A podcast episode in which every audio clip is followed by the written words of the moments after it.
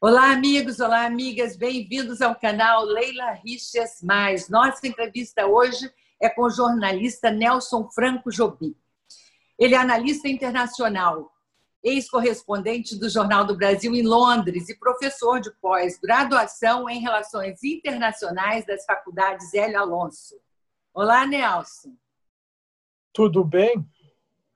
Olá, Nelson, tudo bem? Obrigada por aceitar nosso convite.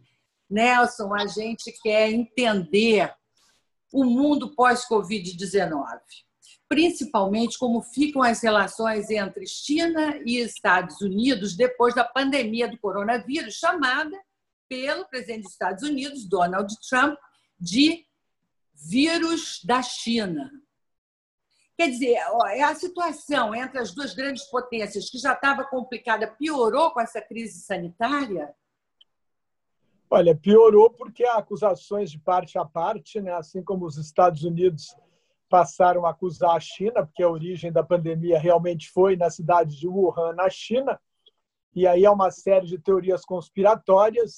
O, bom, o Trump está muito abalado pela, pela queda de popularidade com a pandemia com a crise econômica, então está usando. A China já acusou a Organização Mundial da Saúde e a China pela pandemia, eu me lembro que na eleição de 1989, o George Bush, o pai, ligou para o Gorbachev, que era o líder da União Soviética na época, e disse: Olha, eu vou falar mal da União Soviética na campanha, mas é só para consumo interno. Eu não sei se o Trump fez a mesma coisa, mas ele tenta se apresentar nas eleições como o candidato capaz de enfrentar a China, essa superpotência ascendente. Né? Então, mas do lado da China também tem a história que foi o vírus nasceu em surgiu em Wuhan, mas foi plantado pelo exército dos Estados Unidos. Então há uma animosidade que não é de hoje, né? Há toda uma concorrência estratégica entre os Estados Unidos e a China pela supremacia mundial, pela liderança mundial que vai muito além do comércio, né? Uma é uma é uma questão econômica, diplomática, uh, científica, tecnológica e, em última análise, militar também, né? porque o poder econômico e tecnológico se traduz no poder militar. A gente não pois... sabe exatamente nada do que vai sair do mundo pós-pandemia, porque não sabe quando a pandemia vai acabar. Agora, certamente é um momento de maior tensão. A China se tornou também mais agressiva nas suas relações exteriores durante a pandemia né, tentando se reafirmar né, como potência, tentando apagar também a imagem negativa que veio da pandemia, ajudando muitos países pobres da África e de outros lugares, fornecendo materiais, até forneceram, ah, por exemplo, respiradores que não funcionaram direito, mas há uma, uma tensão crescente entre os Estados Unidos e a China, e, enfim, isso é ruim para as relações internacionais. O ideal nessa pandemia é que houvesse uma coordenação internacional para combater o E uma união, né? Exatamente. E uma união dessas duas grandes potências, as grandes potências todas, contra um inimigo comum, o coronavírus, né? Agora, é. a China viveu nos últimos 40 anos o maior crescimento econômico histórico, enquanto os Estados Unidos pareciam que estavam assim, é, no piloto automático, certo? Pensando que seriam para sempre número um do mundo. Pelo menos né, na, se preocupar com guerra do Iraque, e a China está lá. A gente pode dizer que a China pegou os Estados Unidos de surpresa, essa, esse não crescimento, mas quando ela se estabelece como grande potência vis-à-vis com os Estados Unidos, houve um erro estratégico dos Estados Unidos não percebendo ou não agindo a tempo só agora com corona com o coronavírus e tal. Olha, a China mudou, a relação estratégica da China com os Estados Unidos muda em 1971, quando o Henry Kissinger vai à China e deixa de ser uma contenção de, uma, de, um, de um país comunista e passa a engajar a China. Na verdade, o interesse na época era isolar a União Soviética. Tinha havido um conflito de fronteiras em 1969 entre a União Soviética e a China. Então, a China foi, de uma certa forma, uma aliada uh, informal, não membro da OTAN, da Organização Tratado Atlântico Norte, aliança militar liderada pelos Estados Unidos no fim da Guerra Fria. Então, houve claramente um incentivo das potências ocidentais ao desenvolvimento da China e ao crescimento da China. Isso acontece muito nas guerras, né? O que ontem era um, um aliado, de repente pode crescer tanto a ponto de se tornar um inimigo. A China promove grandes reformas econômicas a partir de 78, né, lideradas pelo Deng Xiaoping, que foi um líder transformacional, né, que mudou a China completamente, abriu o país, que era um dos países mais fechados do mundo, e a China se tornou é, realmente o crescimento econômico da China é o, é mais rápido e o mais formidável da história da humanidade. Então a China se tornou uma grande potência. Uh, e o Trump, de uma certa forma, tenta reverter um pouco o passado desse, desse engajamento para uma espécie de contenção né? A contenção era a política que os Estados Unidos adotavam contra a União Soviética durante a Guerra Fria. Mas é a China se tornou tão grande, tão formidável, que é impossível hoje conter a China. Ela é uma superpotência econômica, ela tem relações econômicas com todas as regiões do mundo. E ao contrário da União Soviética, que economicamente era muito inferior, tem um desenvolvimento econômico, tem um desenvolvimento tecnológico. Quer dizer, a ascensão da China precisa ser negociada e acomodada, né? porque a, a tentar conter a China né, é difícil. E para fazer isso, os Estados Unidos precisariam manter um arco de alianças, né, e, o, e o Trump fica brigando com seus aliados tradicionais do Japão, da Europa, por exemplo, tem essa história, ele acha que como os Estados Unidos são o país mais rico, mais poderoso do mundo, ele pode resolver tudo no mano a mano, essa história da América primeiro, né? E não é assim que os Estados Unidos operam desde o, desde o final da Segunda Guerra Mundial, quando se transformaram numa superpotência, que é através do sistema internacional, do sistema Nações Unidas, da Organização Mundial do Comércio, FMI, Banco Mundial, quer dizer, é o mundo que o Roosevelt né, o Franklin Delano Roosevelt foi o presidente dos Estados Unidos durante a Segunda Guerra Mundial, criou esse arco de alianças. A ideia é que os Estados Unidos, para agir no mundo, precisam de aliados. E isso os torna mais poderosos.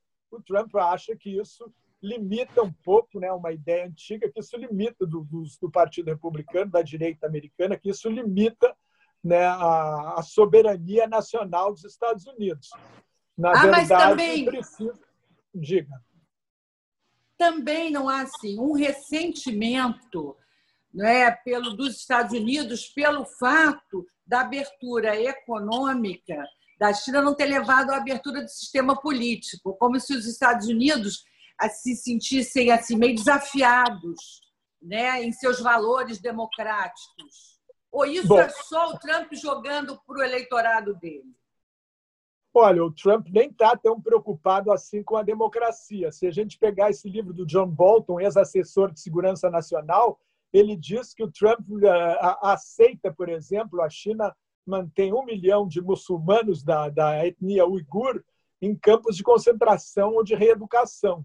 Esse livro do John Bolton diz que ele, conversando com Xi Jinping, ele aceita isso, ele a questão dos direitos humanos. Agora, por exemplo, teve essa história da Lei de Segurança Nacional de Hong Kong.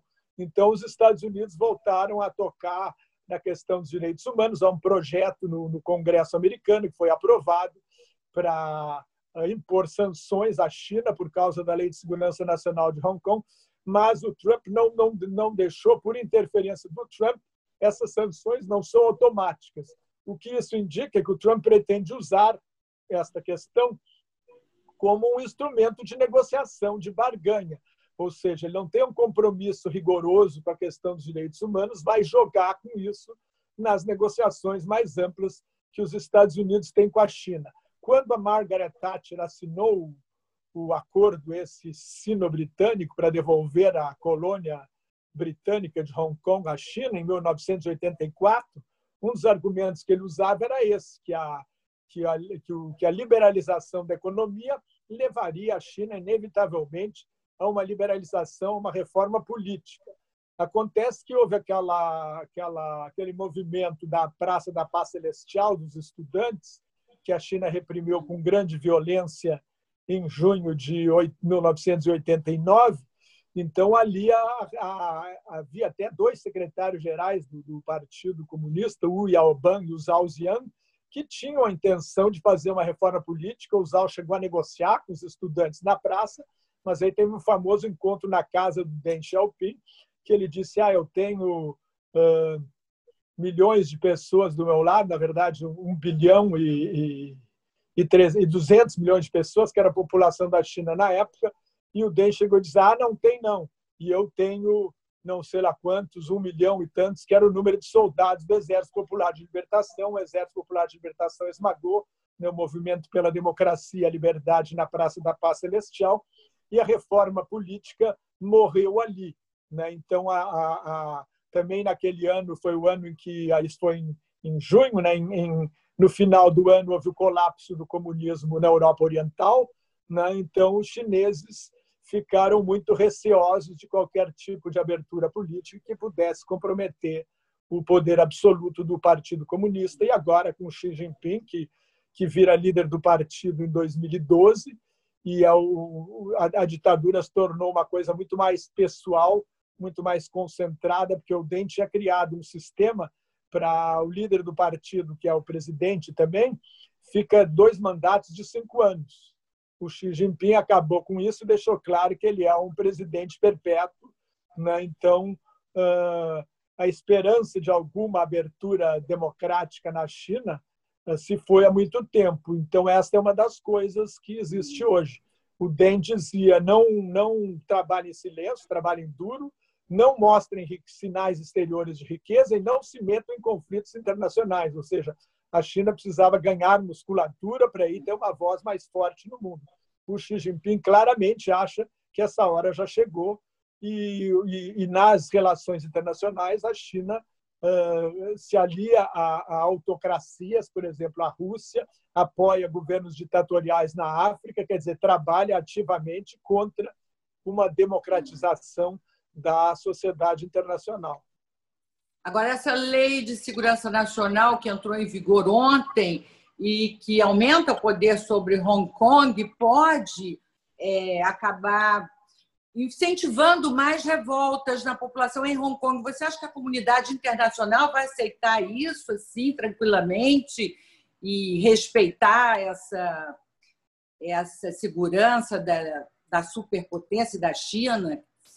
Não vai enfrentar um mais de 300 pessoas foram presas hoje. Hoje é 1 de julho, é o dia em que Hong Kong foi devolvida à China em 1997 o acordo assinado com o Reino Unido previa que a China manteria o sistema, o regime mais ou menos liberal por pelo menos 50 anos dentro da fórmula um país, dois sistemas, né? Que foi criada pelo Deng Xiaoping, não só tendo em vista a questão de Hong Kong, mas pensando também na reunificação com Taiwan, né? que é a que é a, a que se chama República da China, né? e a China disse exige, né, não, não, Taiwan não é reconhecido por nenhum país do mundo que se dê com a China, porque tem a política de que só existe uma China, que é a China com sede em Pequim, lá o governo, o regime dominada pelo, pelo, pelo Partido Comunista.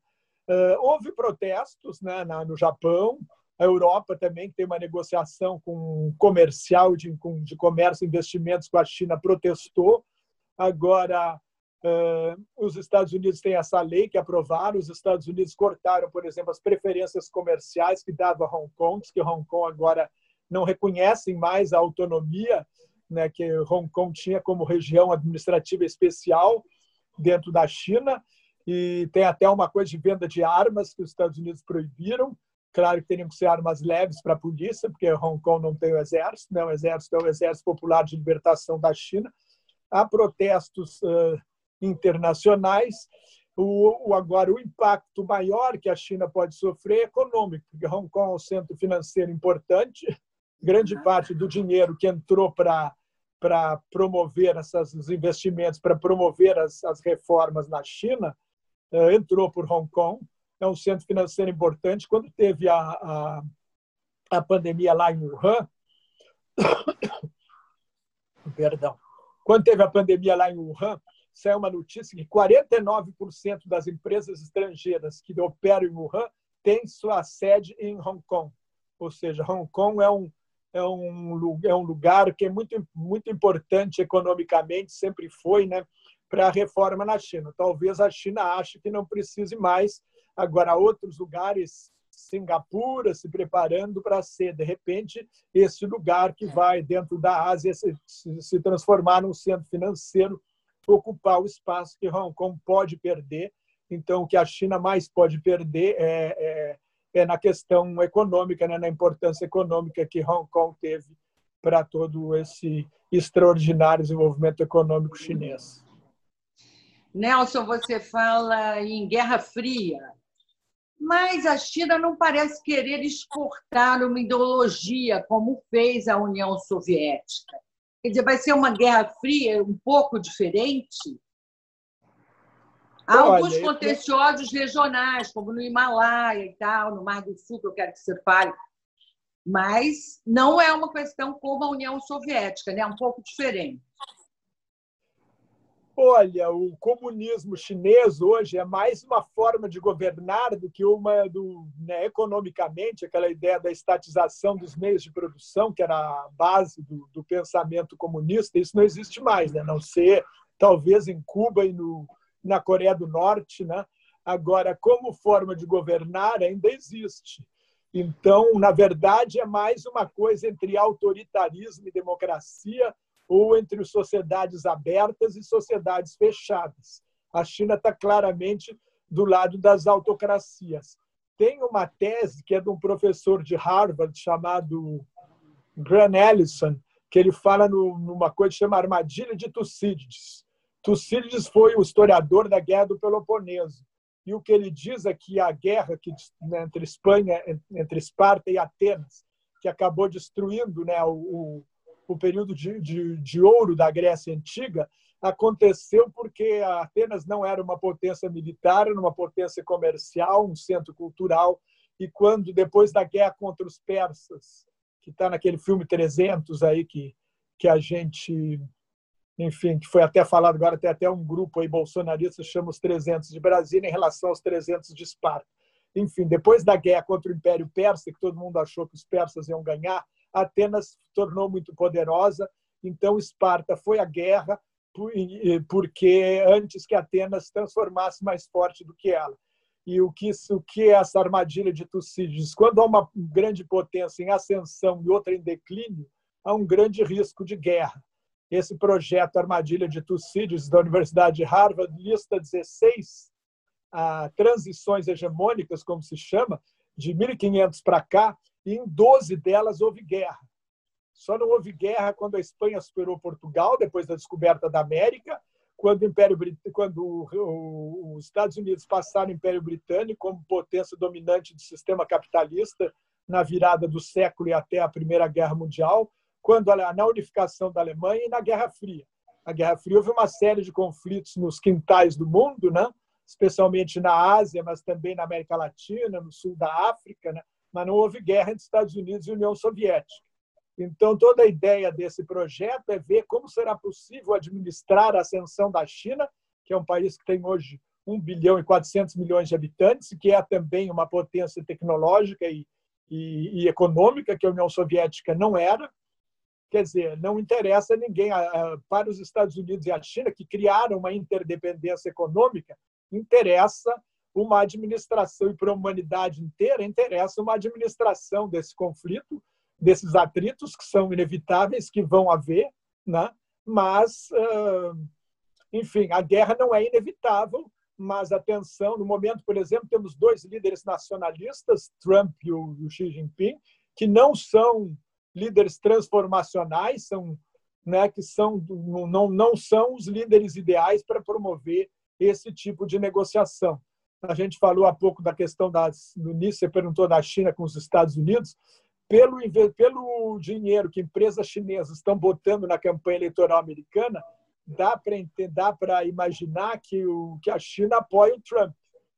Até ontem eu estava vendo um artigo num, num, num site do, da Arábia Saudita, escrito por um professor da Universidade Johns Hopkins, que foi assessor do Henry Kissinger, Kissinger que é quem começou a abertura dos Estados Unidos e a China. Ele diz que provavelmente a China acha que o Trump é melhor, porque o Trump é, acentua o declínio dos Estados Unidos, uh, mina o, o, valor da democracia e também uh, desprestigia e, e atrapalha a aliança ocidental, a aliança dos Estados Unidos com a, com a Europa, com o Japão, né, que, enfim, a aliança das grandes potências capitalistas e democráticas que, em algum momento, podem se unir né, para tentar fazer algum tipo de contenção da China, especialmente se a China se transformar numa potência muito agressiva. Agora, no tabuleiro geopolítico do planeta, a gente vê a emergência dos nacionalismos, né? uma emergência muito forte, como na Índia, na Hungria, Turquia. Esses países não vão aceitar uma hegemonia de, nenhum dos, de nenhuma das grandes potências. Né? Você não acha? Olha, Acho que isso também vai conter um pouco. Esta emerg... Mas esta, emerg...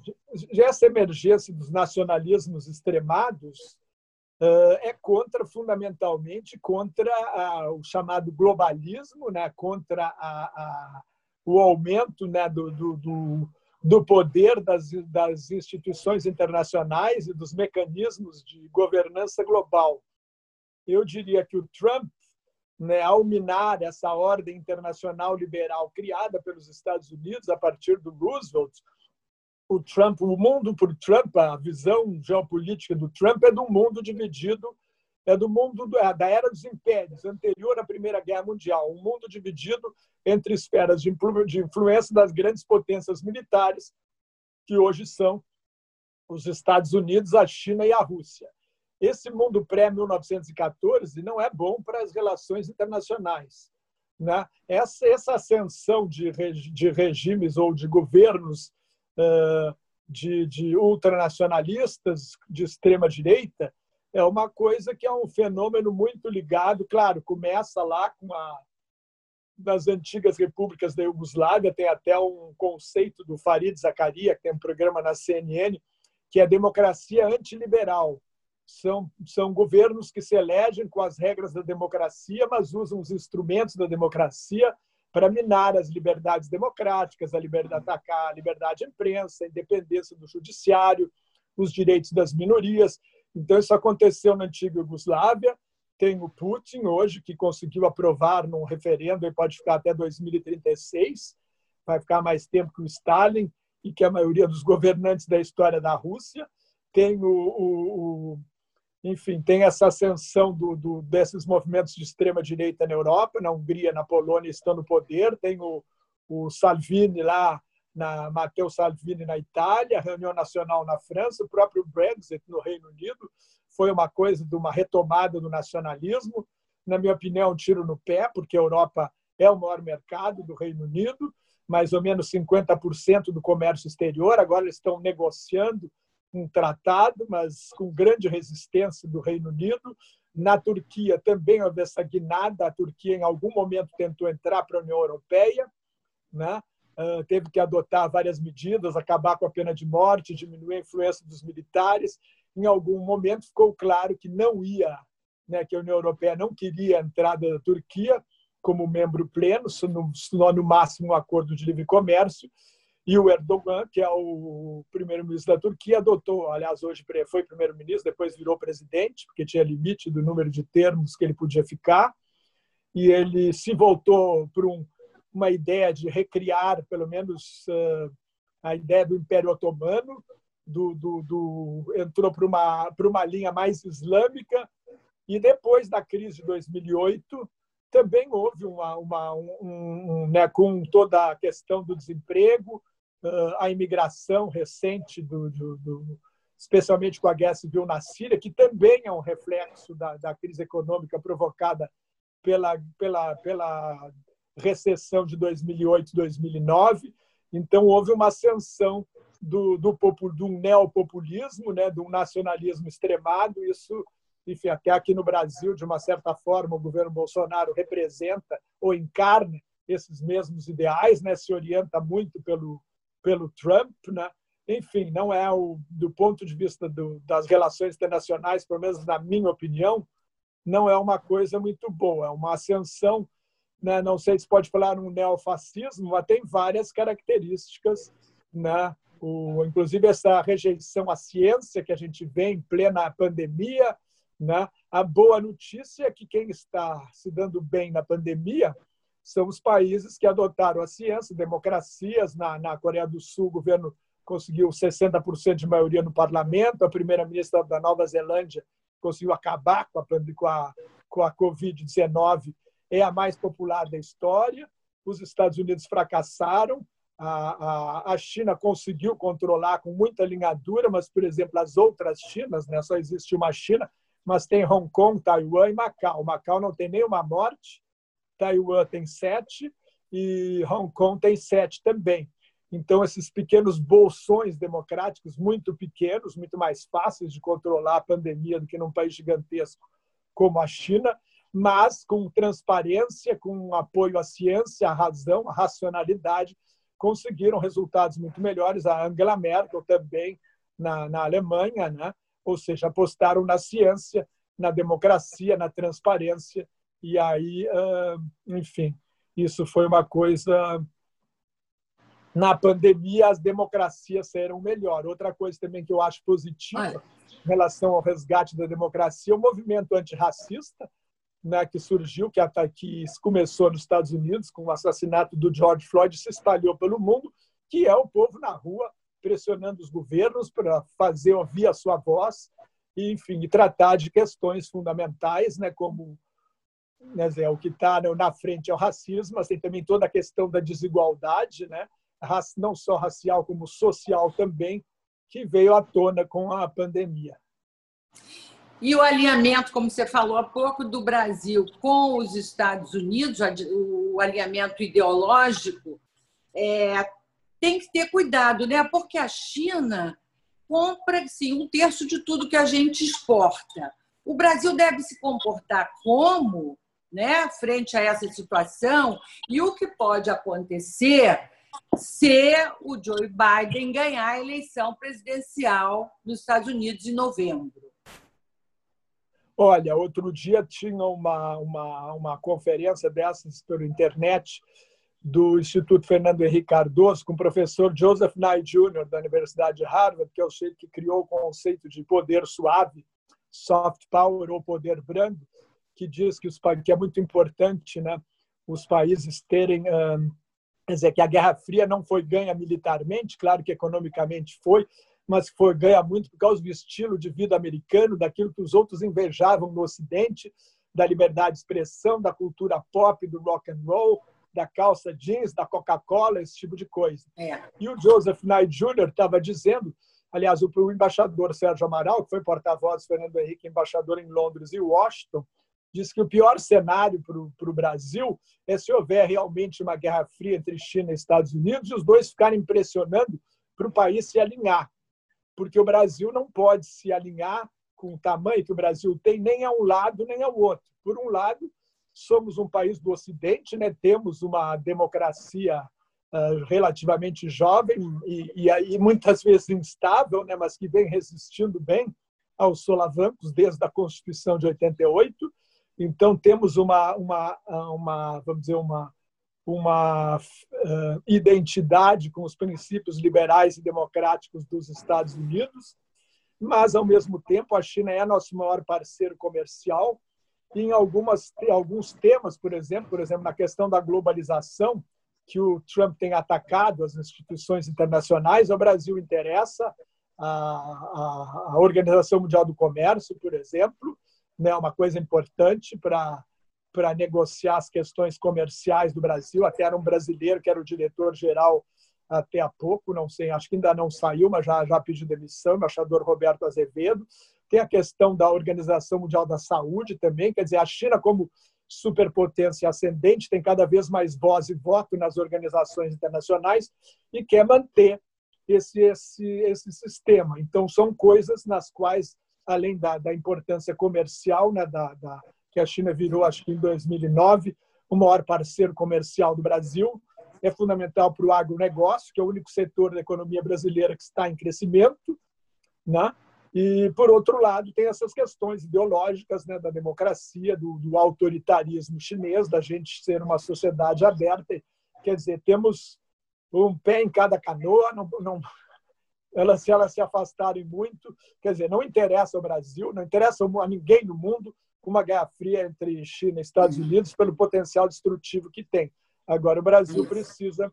O desafio, acho, para todos os países do mundo hoje é como equilibrar as relações com a China e com os Estados Unidos sem criar conflitos com nenhum dos dois. Ah, essa agressividade da China. Fala.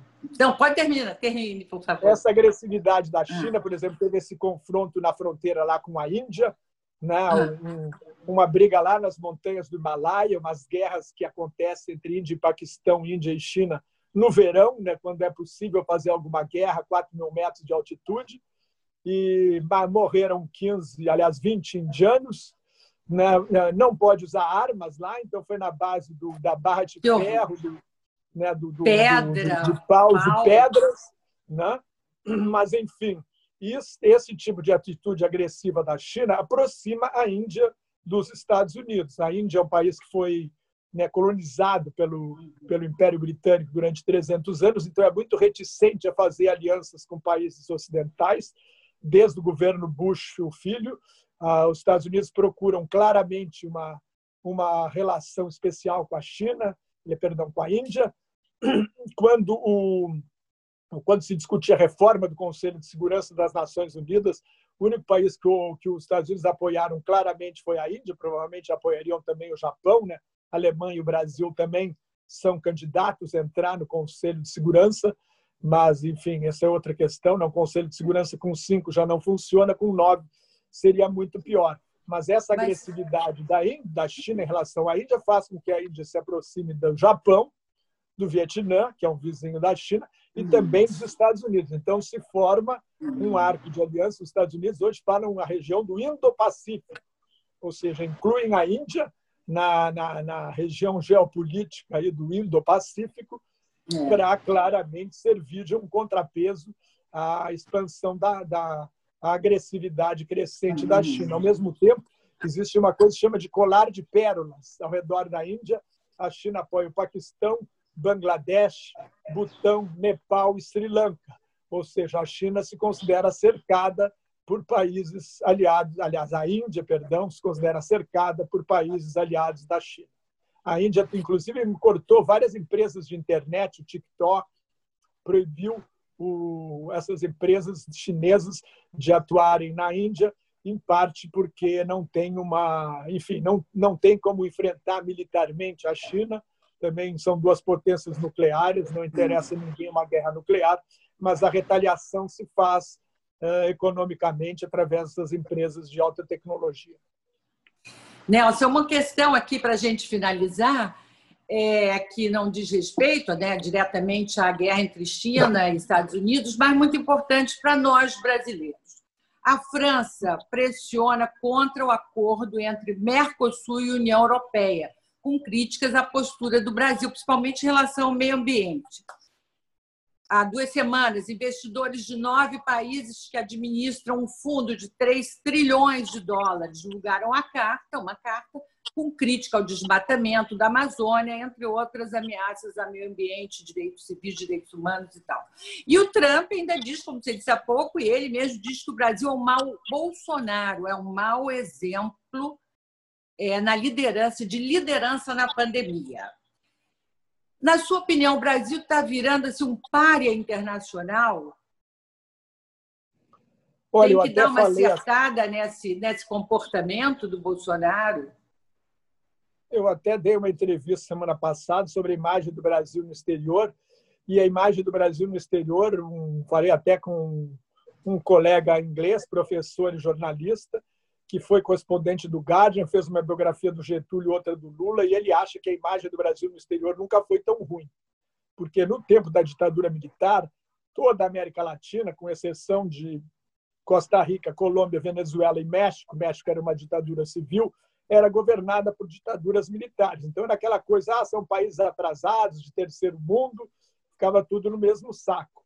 Agora, hoje em dia, o Brasil, a partir da Conferência do Meio Ambiente, da, da, da Rio 92, né, o Brasil assumiu um papel mais importante né, no, no, cenário internacional, o governo Fernando Henrique fez muita questão de apresentar o Brasil como um parceiro confiável das relações internacionais. Né? No governo Lula também, o Brasil, né, nos governos, teve uma, teve uma presença internacional importante, por exemplo, nas negociações do clima, inclusive do Acordo de Paris. E o Bolsonaro vai na contramão de tudo isso, na, na questão do clima, especialmente na questão do, do, do na questão da floresta amazônica e também na proteção às minorias indígenas. Nesse domingo teve eleições municipais na França e houve uma onda verde. Os verdes ganharam nas principais cidades, não ganharam em Paris e Marselha, mas apoiaram candidatos socialistas que ganharam as eleições. No dia seguinte, o Macron recebeu no Palácio do Eliseu uma chamada Convenção Cidadã pelo Clima, e, e que apresentou cento e não sei lá quantas das 149 reivindicações, ele só rejeitou 13. E aí foi perguntado sobre o Brasil e disse que, o, que a França não apoia o, o acordo de livre comércio entre a União Europeia e o Mercosul, enquanto o Brasil não cumprir seus compromissos de, de preservação da floresta amazônica. Agora, Nelson. do outro lado, há uma grande força protecionista dos agricultores franceses. Então, tem gente que diz também que é uma boa desculpa. Nelson, então você acha que com o governo Bolsonaro o Brasil perdeu de vez a chance de ser uma liderança regional? Olha, liderança regional é difícil, porque, por exemplo, com a Argentina, os funcionários da embaixada em Buenos Aires têm orientação de manter o mínimo contato possível com o Palácio San Martín. Né? O próprio presidente do Uruguai, que é de centro-direita, se afastou completamente de qualquer relação, não quer ninguém quer, não quer o apoio do Bolsonaro, né? Então, aí depois o Brasil saiu das organizações aí da CELAC, da, da, da Unasul, quer dizer, não há um interesse, o Brasil não mostra interesse pela, pela América Latina. Então, acho difícil. Depois comprou uma, entrou na questão da Venezuela. O Brasil tradicionalmente sempre fez questão de não se envolver né, em conflitos externos, entre outras coisas, para não ter intervenções externas de grandes potências como os Estados Unidos nas suas questões internas, mas também para se apresentar um país pacífico, uma potência herbívora, ou seja, não é uma potência militar, se é que existe uma potência herbívora, mas o Brasil é um país que sempre se qualificou né, diplomaticamente como mediador das questões internacionais, participa de missões de forças de paz, porque é um país que não é uma ameaça para seus vizinhos.